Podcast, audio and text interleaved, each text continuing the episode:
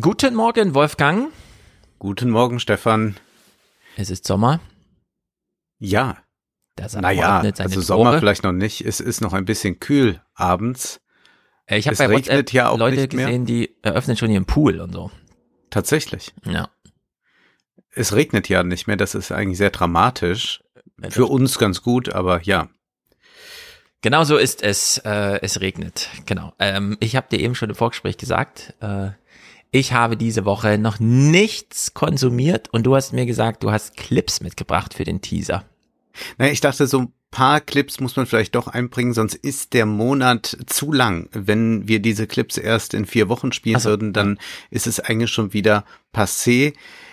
Wir müssen uns mal vielleicht auch mit ein bisschen Galgenhumor dem Thema Krieg nähern. Das Mhm. ist etwas, was bei mir sehr stark ausgeprägt ist, der Galgenhumor. In gewisser Weise ja auch eine gute Abwehrreaktion auf alles, was da so auf einen einprasselt. Und dann sah ich in der Kulturzeit einen eigenartigen Bericht. Also man sieht da ja des Öfteren eigenartige Berichte, Ja. aber dieser war besonders eigenartig. Und zwar haben wir es hier mit einem äh, äh, Künstler aus Litauen zu tun.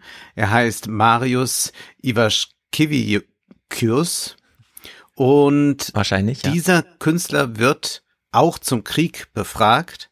Warum ist mir eigentlich nicht klar. Also er ist in Litauen.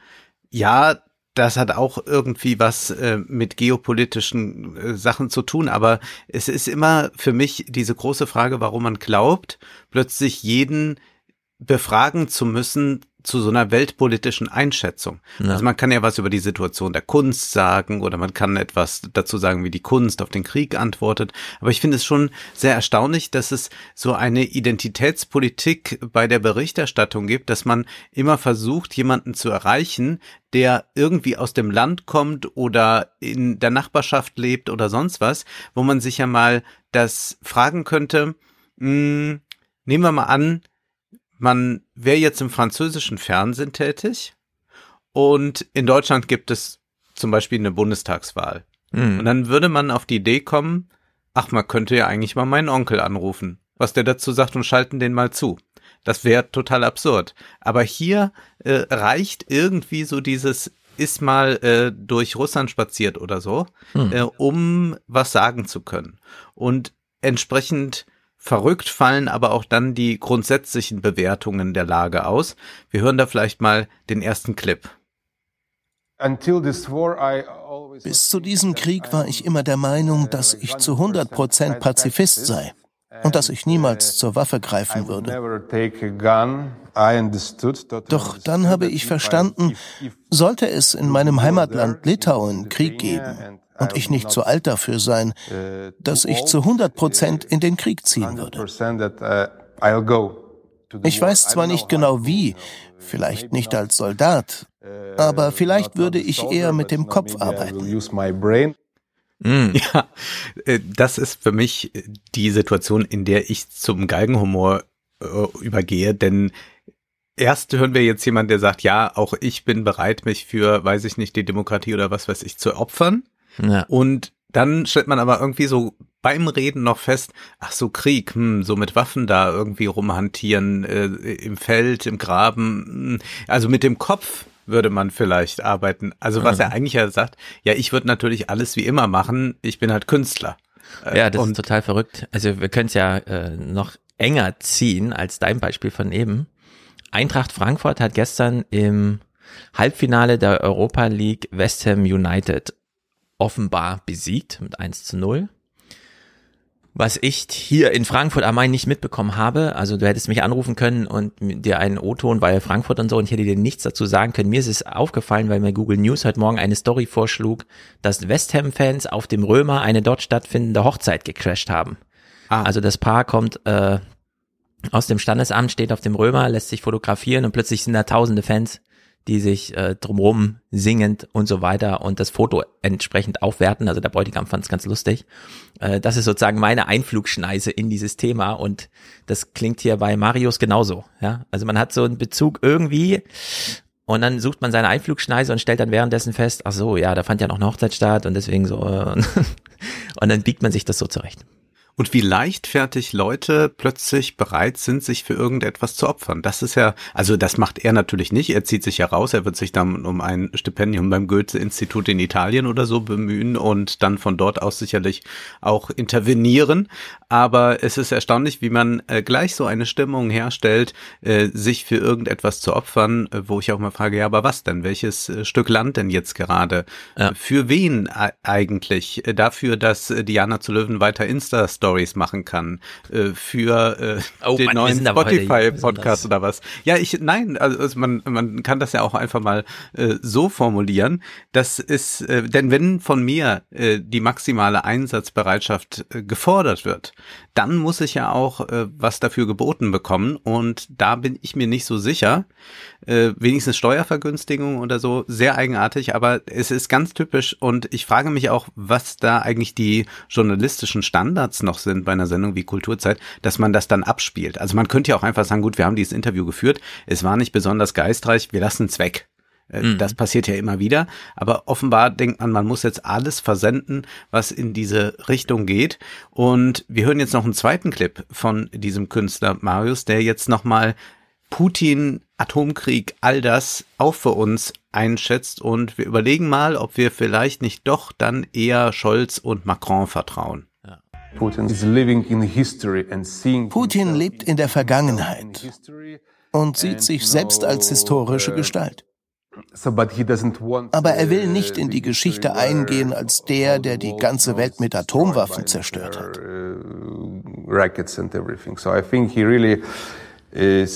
Ich glaube, er sieht das rational. Er wird das nicht tun. Uh, Daran glaube ich fest. Denn das ist zu viel für ihn. Für ihn war es jetzt schon zu viel, Kharkiv und Kiew einzunehmen. Städte, die eigentlich durch nichts geschützt waren, nur durch Ukrainer mit alten sowjetischen Waffen. Aber für das ganz große Ding hat er einfach zu kleine Eier. Äh, ich frage mich, muss man das noch kommentieren? Gerade eigentlich nicht. Es spricht für sich, es spricht für das Niveau der Debatte und ja, wenn wir so darüber reden, dann kann man immer nur froh sein, dass der Scholzomat regiert.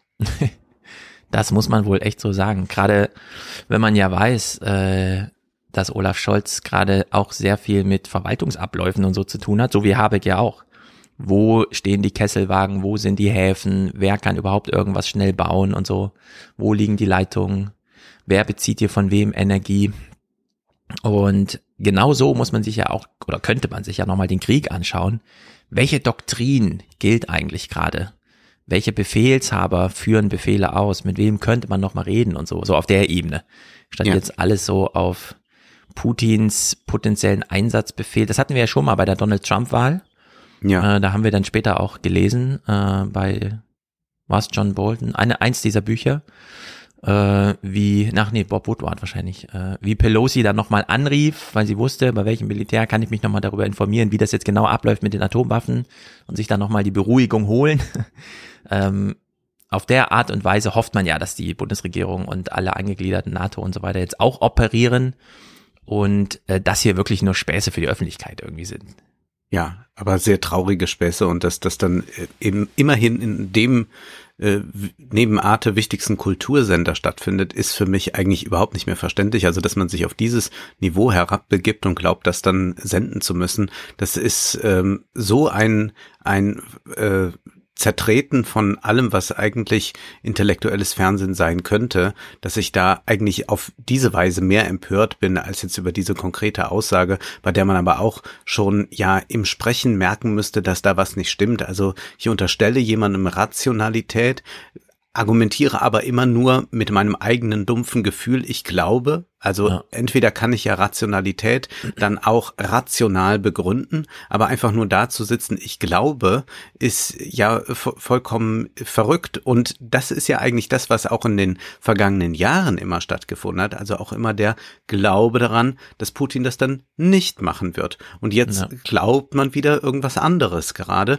Und dann sagt man in ein paar Jahren, ach, das, da haben wir mal wieder falsch geglaubt. Das ist sehr, sehr eigenartig, äh, in welcher Art und Weise da über über äh, geopolitische Strategie auch gesprochen wird. Also wir werden ja im Salon gleich auch einen äh, Text äh, besprechen, der nur dokumentiert ist, also nicht in dem Sinne, dass man sagt, äh, hier es ist ein Autor, den haben wir mal angefragt von den Blättern, äh, könnt ihr mal, äh, kannst du mal aufschreiben, äh, wie mhm. ist denn mhm. das jetzt mit dieser angeblichen Entnazifizierung der Ukraine, sondern die dokumentieren einfach mal diesen propagandistischen Text und der macht einen sehr wütend, aber vor allem ratlos. Und die Frage stellt sich dann auch, ist das jetzt tatsächlich so ein Text eines Chefideologen in dem Sinne, dass Putin davon beeinflusst ist? Oder ist das ein Argumentationsmuster, das man auch anbietet für Teile der russischen Bevölkerung. Und selbst hat man nochmal ein ganz anderes Kalkül. Das ist auch das, was Habermas umtreibt. Das ist ja auch ein Text, über den wir sprechen mm. werden. Ja, was uns hier so in die Irre führt, ist, du hast jetzt sehr inhaltlich das aufgegriffen, äh, ist natürlich auch dein Verweis auf die Mitteilung, ne? Mhm. Die Kulturzeit erleidet ja auch diese Hyperpolitisierung irgendwie seit mhm. Corona, dass man nicht mehr drum rumkommt. Die Kulturzeit hat dann das Sonderproblem, dass natürlich die ganze Berichterstattungs äh, äh, Thematik einfach ausgefallen ist, dieser ganze Kulturbetrieb. Und jetzt, und das sieht man häufiger, wollen sie politische Sachen aufgreifen, aber immer so, dass sie von sich selbst sagen, das haben wir zu Recht bei uns gespielt und nicht den Tagesthemen angeboten als Beitrag. Ja. Und dadurch suchen sie immer so ein Dreh, so ein Einfallstor, so ein Winkel. Und dann kommt eben auch sowas bei rum. Das ist ein bisschen schade, ehrlich gesagt. Weil es so eine, wie soll man sagen, nicht bewusste, aber so eine umschiffende Defizitberichterstattung ist. Man könnte ja mhm. auch sagen, komm, es sind politische Zeiten, also machen wir jetzt mal eine politische Woche. Es ist ein echter Krieg, also das auch mal anerkennen und das ja. nicht nur so als Thema unter anderem, das haben wir ja auch schon besprochen, dann trotzdem ins äh, gewohnte Format einzuzwängen. Oder ich wäre auch sehr gern für ein Gegenprogramm. Es gibt ja auch noch andere Dinge. Es äh, werden noch schöne Abende veranstaltet mit äh, Streichquartetten oder sonst was und dann soll man einfach darüber berichten. Also dann kann man einfach sagen, da ist das. Genauso wie man Fußball spielt und sagt, hier wird jetzt Fußball gespielt. Jetzt genau. ist hier nicht gerade das Thema Waffenlieferung, sondern hier spielen die jetzt 90 Minuten Fußball. Und so ja. kann man auch sagen, es gibt eine äh, Neuinszenierung einer Bellini-Oper und darüber mhm. diskutieren wir jetzt. Ja, mal sehen. Also in England gab's ja, als der Druck richtig groß war, äh, Nachrichtensender, die gesagt haben, hier gibt's Nachrichten ohne Brexit. Obwohl Ach, das ja. natürlich das alles dominierende Thema war. Genau. Und dann gab's einen Sender, ja. der hat gesagt, hier sind Brexit-Free News. Sehr gut. Und ja. vielleicht traut man sich ja sowas mal, aber mal sehen. Eigentlich wäre das genau das Richtige. Und ich würde gerne noch was über Kommunikation und die Rezeption von Kommunikation sagen. Ich finde es ja doch ganz erstaunlich, dass inzwischen alle in diesem Rezeptionsmuster gefangen sind, dass man immer schaut, welche Ästhetik, welche Stilmittel, welche Rhetorik äh, finden wir vor, wenn Politiker sich äußern. Und dann kennen wir diese berühmten Heiko Maas Bilder oder wir kennen jetzt auch Baerbock, wie sie da mit Wassereimern durch die Gegend läuft. Und dann sehen wir aber auch Habeck, der eine direkte Ansprache wählt in die Kamera. Und jetzt kann man sagen, ja, das ist auch so ein bisschen der äh, Videoblog, der da veranstaltet wird, wie wir das noch aus frühen YouTube-Zeiten kennen. Das ist vielleicht auch eine Influencer-Ansprache. Aber es bleibt dann oft nur bei dem zu sagen, er setzt ein gutes Signal. So spricht ja. man mit den Menschen auf Augenhöhe und all das. Ich würde aber mal gerne da bei Habeck den Fokus verschieben ja, das stimmt alles und das kann ich auch so rezipieren und dann kann ich sagen, das ist eine neue Art der Ansprache, die da gewählt wird, eine Ansprache, die Merkel nie konnte. Sie hat ja auch diesen Podcast, aber hatte eigentlich immer nur Neujahrsansprachen mm. dort gehalten, ja, und zwar das runde Jahr über. Aber bei, ha äh, bei Habeck ist ja noch etwas ganz anderes. Wir haben eine inhaltliche Auseinandersetzung dort auf einem hohen Niveau eine Auseinandersetzung, die nicht so aussieht, ich versuche einfach nur jetzt meine Politik kurz zu verkaufen, auf ein paar Schlagworte zu reduzieren, sondern was er ja eigentlich macht, ist Wirtschaftspolitik, die Bedingtheiten, Abhängigkeiten von Wirtschaft zu erklären. Mit anderen Worten, ich äh, wäre sofort bereit, ihm einen Job bei Wohlstand für alle anzubieten. Also er macht eigentlich einen Wirtschaftspodcast dort. Mhm. Er beschreibt, was das jetzt bedeutet, wenn wir sagen, wir wollen kein Öl mehr importieren von den Russen. dann haben wir folgende Probleme, äh, da gibt es noch diese und jene Verträge und dann versucht er das aufzuschlüsseln und einen Weg zu zeigen, wie man dann da rauskommt. Das heißt, es geht hier nicht einfach nur, ich mache dem Bürger irgendwas transparent, setze ein Signal, so wie das dann alles immer formuliert wird, sondern es geht hier im ganz fundamentalen Sinne um Aufklärung über die Politik und über die wirtschaftlichen Zusammenhänge. Also er leistet eigentlich das, was Journalisten leisten müssten. Und wo Journalisten aber einfach sagen, jetzt müssen wir für die Freiheit frieren, jetzt drehen wir mal alle die Heizung runter, jetzt müssen wir aktivistisch werden, da kommt jetzt der Politiker Habeck und macht Wirtschaftsjournalismus und sagt, nun, folgende Schwierigkeiten ergeben sich, wenn. Na. Ja, während du das so beschrieben hast, habe ich mich wieder dran erinnert, wie damals publizistische Debatten geführt wurden. Ist ja nicht mhm. unähnlich der Politik. Man hat halt Opposition hier und Regierung so ein bisschen da. Also die großen Zeitungen und dann die kleinen. Und dann äh, gibt es irgendwie den einen, der eine macht so einen Debattenaufschlag und die andere Zeitung reagiert. Oder man führt eben alles im selben Blatt. So ja. hintereinander weg. Äh, die Blattlinie ist, am Montag kommt dieser Text und am Mittwoch, und es wird dann auch schon angekündigt, kommt dann dieser, sodass gar keine andere Zeitung zum Zuge kommt, es sei denn, ihr fällt noch mal was Besonderes ein. Aber ähm, so Politik zu machen ist äh, wirklich erstaunlich neu. Gerade weil wir müsste, also eigentlich müsste man so vieles. Merkel arbeitet an ihrem eigenen Text gerade. Eigentlich müsste man auch noch mal an dem Merkel-Text irgendwie arbeiten, aber man traut sich immer noch nicht ran, weil sie immer noch so unfassbar ist und äh, ergreifbar irgendwie. Ja. Aber diese Zäsur, dieser große Schritt nach vorne, dass die Politik jetzt Aufklärung macht und Robert Habeck fünfminütige Videos macht, von denen wir wissen, die werden am Ende in 90-sekundige Beiträge verpackt, mit dem Anspruch, da auch noch andere Sichtweisen reinzubringen, obwohl ja. man es nicht weiter komprimieren kann, als Habeck es gemacht hat. Also auch den Anspruch an den Bürger, äh, also man kann den Anspruch weiter haben, aber man wird ihm nicht gerecht, das, was jetzt gerade passiert, in den bekannten Formaten zu erklären. Ja. Und wir sehen hier, Habeck macht ein Angebot, das auch wirklich angenommen wird. Er hat sich damals von Twitter verabschiedet. Wir sagen ja immer irgendwie, hm, Twitter ist halt die inhaltgetriebene Textplattform, Instagram ist Ästhetik und so weiter. Und jetzt zeigt uns Habeck, nee, auf Instagram erklärt man fünf Minuten lang, was Sache ist und auf Twitter ist er gar nicht mehr. Ja. Hat sich ja damals abgemeldet und kam nie wieder. Und das zeigt uns ja auch wieder, äh, wie er diese ähm, Social Media Einrichtungen, wir kommen auch nachher nochmal auf Social Media zu sprechen, äh, wie wir das nochmal einzuschätzen haben. Ja? Vielleicht sollten wir weil uns echt alle Argument, abmelden. Weil das Argument vielleicht auf Twitter keinen Platz hat.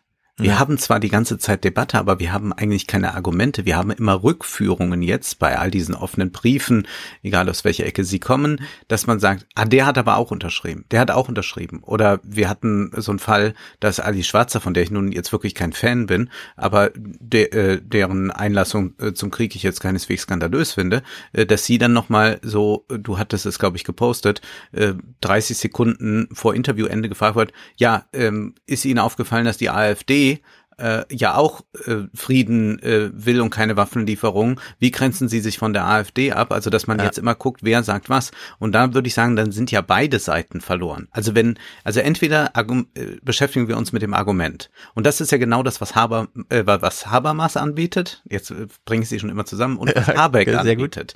Denn ja. Habeck bietet uns Argumente an und sagt, folgendermaßen könnte es gehen. Und dann könnte man da widersprechen und sagen, nein, man könnte Öl äh, man könnte Gas auch schon früher sich davon befreien, denn es gibt auch die und die Wege. Das ist mhm. einfach eine argumentative Sache. Und genauso kann ich sagen, Waffenlieferungen ja oder nein und kann über Argumente diskutieren. Zum Beispiel ja. werden wir damit zu sehr zur wirklichen Kriegspartei und damit dann auch ein potenzielles Angriffsziel. Das sind ja Fragen, die man stellen kann. Wenn ich jetzt aber nur frage, von wem kommt das Argument, dann haben beide Seiten verloren. Denn dann kann ich zwar feststellen, gegen Waffenlieferungen ist auch ein AfD-Politiker oder wegen mir sehr viele sogar. Und ich kann aber auch feststellen, dass die, die für Waffenlieferungen sind, in einer Linie stehen mit Jan Fleischhauer, Julian Reichelt, Boris Reitschuster mhm. und so weiter und so fort. Also mit Leuten, mit denen sie auch nichts zu tun haben wollen. Also wenn wir jetzt da hingehen, da kommen wir überhaupt nicht mehr in eine Argumentation hinein. Und darum ginge es ja eigentlich, in eine Argumentation hineinzukommen. Aber ja. das ist gar nicht gewünscht. Und vielleicht ist da dann bei Instagram, wo man eine gewisse Länge hat in Form dieser Videos, eine bessere Plattform. Ja, es gibt ja einen sehr wunderbaren Begriff, um das Problem äh, auf den Punkt zu bringen, was du jetzt beschrieben hast, Dank Culture. Also mhm. wir kennen alle das Basketballspiel, zwei Mannschaften, ein Ball, zwei Körbe, man rennt aufeinander zu, versucht den Ball oben reinzukriegen, schafft es dann vielleicht nicht, der Ball prallt ab, hängt in der Luft, fliegt irgendwo hin, keiner kann diesen Abpraller berechnen, also springen einfach alle irgendwie hoch und einer schafft es, entweder den Ball einfach wegzuschlagen vom Korb oder noch schnell reinzudipsen, so den letzten Kick noch zu geben, das ist dann der Dank, D-U-N-K. Und Joshua Topolsky hat das vor ein paar Jahren mal aufgegriffen in seinem Podcast, dass Twitter eigentlich Dank-Culture ist.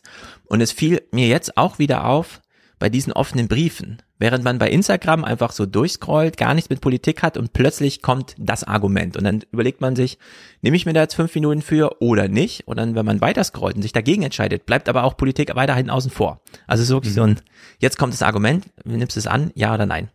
Während man bei Twitter einfach nur reinliest, ach, Ranga Yogeshwar hat sich auch dazu verhalten. Ach, Alice Schwarze auch. Und dann fragt Jetzt man sich bin so ich nach enttäuscht zehn von. Ranga Yogeshwar schreiben dann hunderte Leute.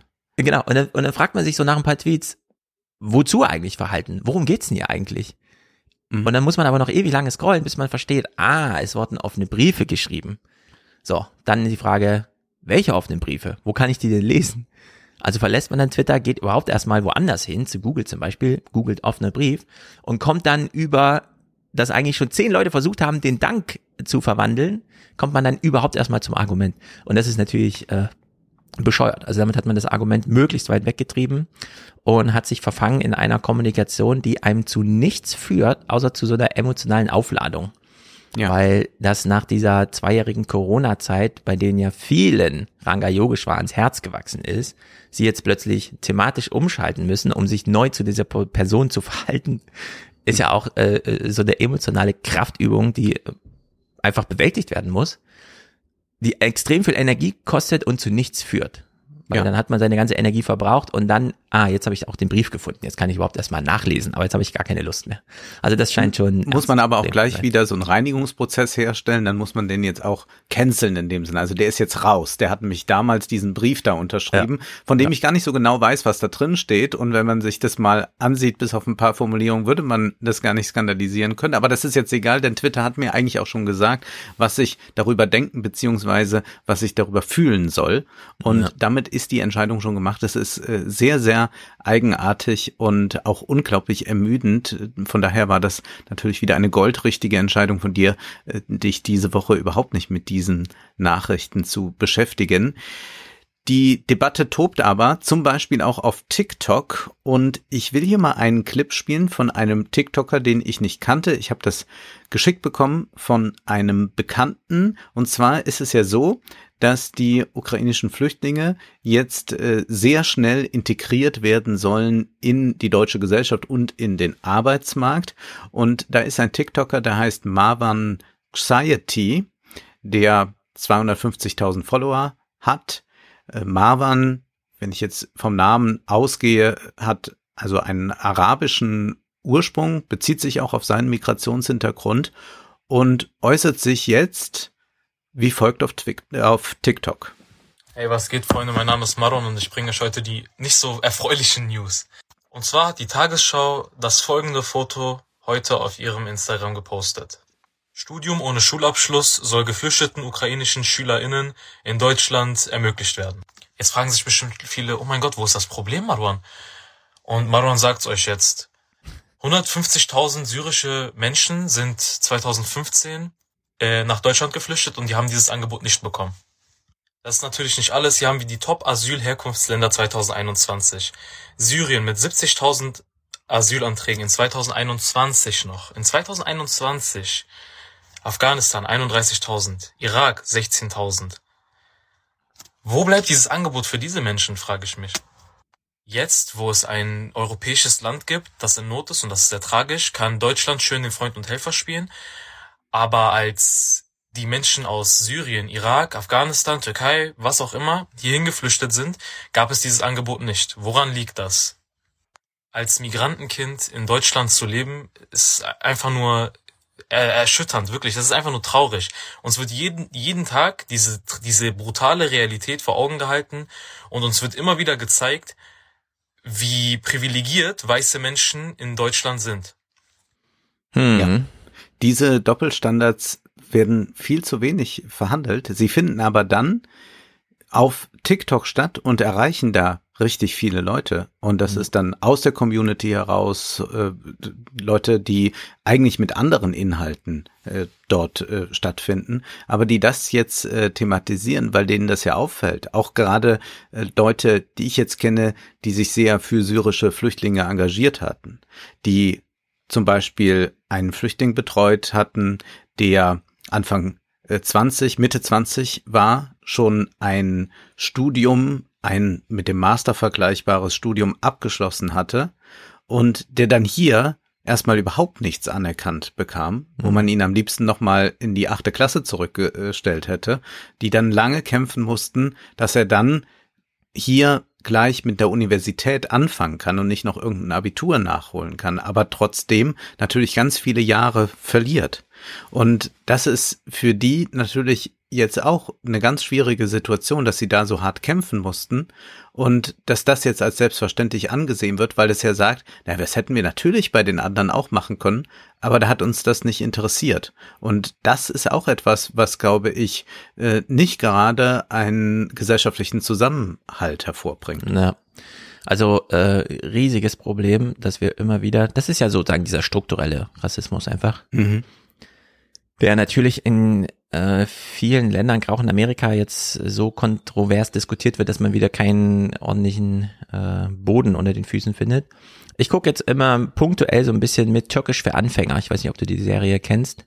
Ja. Äh, das ist so klassisches für meine zwölfjährige Programm irgendwie. Und da wird es immer wieder ganz clever thematisiert, ohne es zu groß aufzubauschen, sondern einfach nur so in so ganz kleinen Alltagsdingern. Und da finde ich es dann super präsent. Mhm. Und so sollte man es auch, finde ich, also da habe ich so gedacht, ja, stimmt. Anstatt dass man jetzt immer so ein Seminar macht zum Thema äh, Rassismus und so weiter, muss man es einfach in dem Moment, wo es passiert, in so ganz kleinen Sachen, müsste man es eigentlich immer für alle vergegenwärtigen und nicht nur für die Opfer. Das mhm. wäre irgendwie so, ne, dass man, keine Ahnung, es gibt ja so, gerade bei TikTok gibt es auch so verschiedene Zeichen äh, für Frauen, die dann irgendwie ihre Hand so und so halten und dann ihrem Publikum zu erkennen geben, äh, oder sich das auf TikTok zeigen, wie man das macht, wenn man in einem Gespräch ist und dann eine spezifische Handhaltung hält, dass das dann so Hilferufe sind und so, ne? Ja. Und eigentlich bräuchte man so kleine Interventionssymbole, dass man einfach äh, in sozialen Situationen, wo man äh, gerade wieder mal Opfer wird, irgendwie darauf hinweist, aber nicht zu so explizit, sondern nur für die, die es erkennen wollen, so ein ja. Zeichen hinterlässt, hier findet gerade Rassismus statt. Ja. Irgendwie so, ne, dass man so richtig, also dass man schon die Rassismuskommunikation mal integriert in den Alltag und nicht immer so abschiebt ins Seminarraum hier und Awareness-Dings äh, da und politische Programm da drüben und so weiter. Aber es ist, äh, wie soll man sagen, das ist wirklich wahnsinnig kompliziert. Aber er hat natürlich voll recht. Wir haben Alexander Kluge in der vergangenen Folge gehabt und da gab es diese Formulierung von ihm, man muss den Krieg zum Stolpern bringen mhm. und der Moderator stutzte auch erst. Kluge hat es dann an mehreren Beispielen erzählt. Wir haben den Podcast aufgenommen. Ich komme nach Hause, gehe zu Twitter und sehe dann folgenden Tagesschaubeitrag, aus dem wir uns jetzt einen kurzen Clip anhören. Valentina Petrivna hat nun wirklich ihren Beitrag geleistet dafür, dass Kiew nicht in russischer Hand ist. Kommt rein und schaut euch das an, sagt die 61-Jährige und legt uns schnell noch ein Brett aus, damit wir halbwegs durchkommen durch ihr Grundstück aus Schlamm und ran an ihren Garten, der eher einem See gleicht. Ich bin jeden Tag aufgewacht. Das Wasser stieg und stieg. Und ich habe mich gefragt, ob ich noch zum Stall komme, um die Kuh zu füttern. So wie Valentina geht es vielen in Demidov rund 30 Kilometer nördlich von Kiew. Wasser überall. Der kleine Ort wurde bewusst geflutet, um den russischen Vormarsch zu stoppen. Lieber Wasser im Dorf als Russen, sagen sie hier. Natürlich ist das jetzt eine Heidenarbeit, aber was soll ich machen? Das Wasser geht wieder weg. Wir aber haben Kiew gerettet und wurden nicht bombardiert. Ja, ist so ein bisschen das Gegenteil von der Brücke sprengen, ne? Da muss man auch Ja. durch Wasser durch. Äh, Jetzt wird ja, einfach geflutet, das Wasser wird geholt, statt die Brücke abgebaut. Ne? Ja, sehr schön. Also nochmal als Beispiel, dass wir es bei Alexander Klugen nicht einfach mit einem Poeten zu tun haben, der uns schöne Bilder liefert, sondern der ganz konkret sagt, so kann man auch äh, den Krieg äh, anders verlaufen lassen oder zum Stolpern bringen. Da wurde es gemacht und gleich in der Tagesschau konnte man es sich dann Mhm. ansehen, wie da alles unter Wasser steht. Gut, wir haben ja viel vor. Wir sprechen über das Buch Das Ende des Endes der Geschichte. Untertitel Postpolitik, Antipolitik und der Zerfall der liberalen Demokratie. Ich sage es mal so provokant, es ist auch eine Analyse von Woke Twitter, Ja. aber noch sehr, sehr viel mehr. Ich bin sehr begeistert von diesem Buch und bin gespannt, was du dazu zu sagen hast. Also es richtet sich ja auch ein bisschen gegen uns, finde ich. Meinst also gegen du? alle. Es ist so ein ganz Es, ja, Reiter im Prinzip Rundumschlag. auch, ja. Auch bisschen- gegen uns. ja, wie Neo, der einfach mal die Latte rausholt und gegen alle einfach mal so im Kreis schlägt, äh, blindlings. Ich hab's einmal gelesen und dachte dann, habe ich es jetzt verstanden, was sie meinen oder nicht? Und dann habe ich überlegt, lese ich es jetzt nochmal oder lasse ich das einfach so stehen und informiere mich aber nochmal über Bande. Was hat Fukuyama damals geschrieben? Ähm, was sagt äh, er jetzt gerade auch zum äh, Krieg zum Beispiel? Äh, Deswegen, heute ist ein bisschen anders. Sonst verlasse ich mich ja mal sehr auf das Buch und dann besprechen wir einfach das Buch. Heute bringe ich mal noch ein bisschen Kontext und Kulisse mit, äh, in der Hoffnung, dass uns das irgendwie hilft.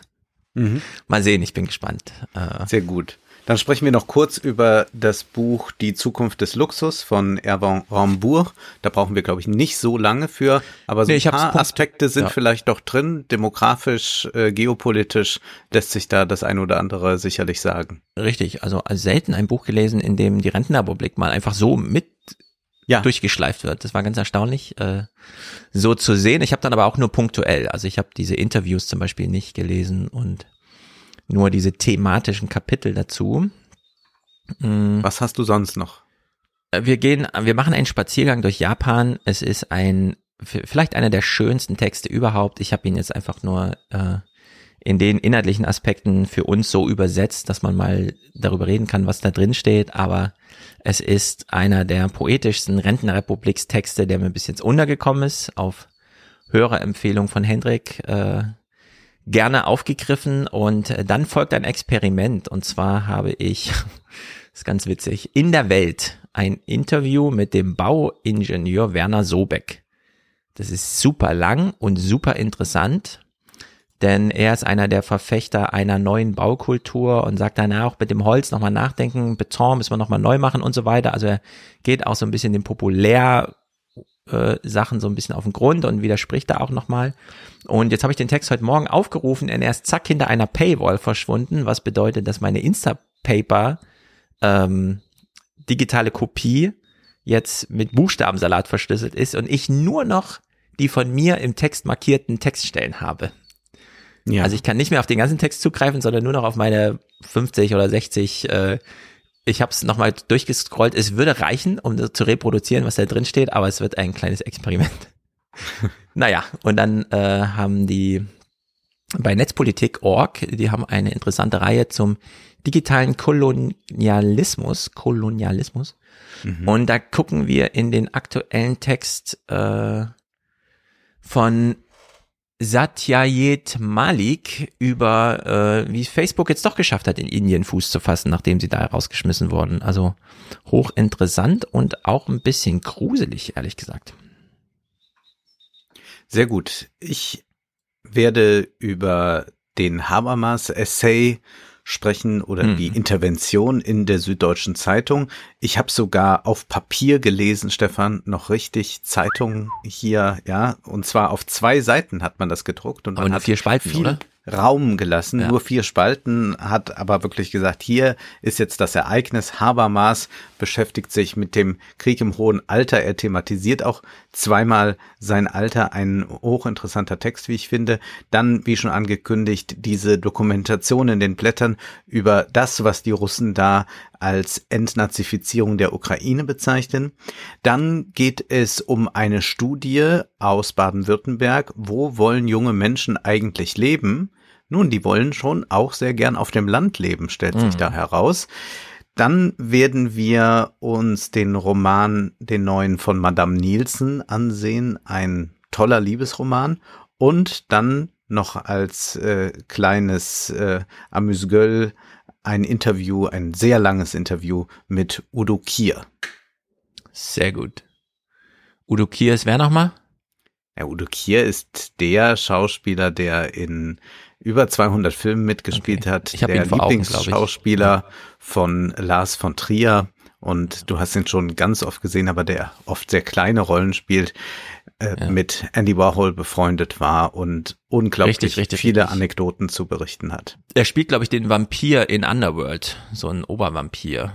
Ja. Bin mir nicht ganz sicher. Er hat auch nicht nur einmal einen Vampir gespielt. Ja. ja. Es sieht jedenfalls sehr gut aus.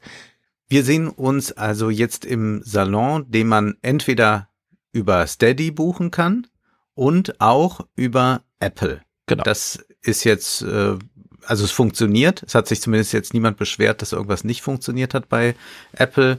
Wir präferieren weiterhin Steady, weil dann auch äh, alle anderen alten Folgen ganz einfach abrufbar sind und ein paar andere Möglichkeiten noch bestehen. Es ist auch ein bisschen günstiger als Apple, weil Apple natürlich immer auch noch mitverdienen will. Aber beide Varianten sind uns recht, ja. äh, solange der Podcast so unterstützt wird und der Salon gehört wird.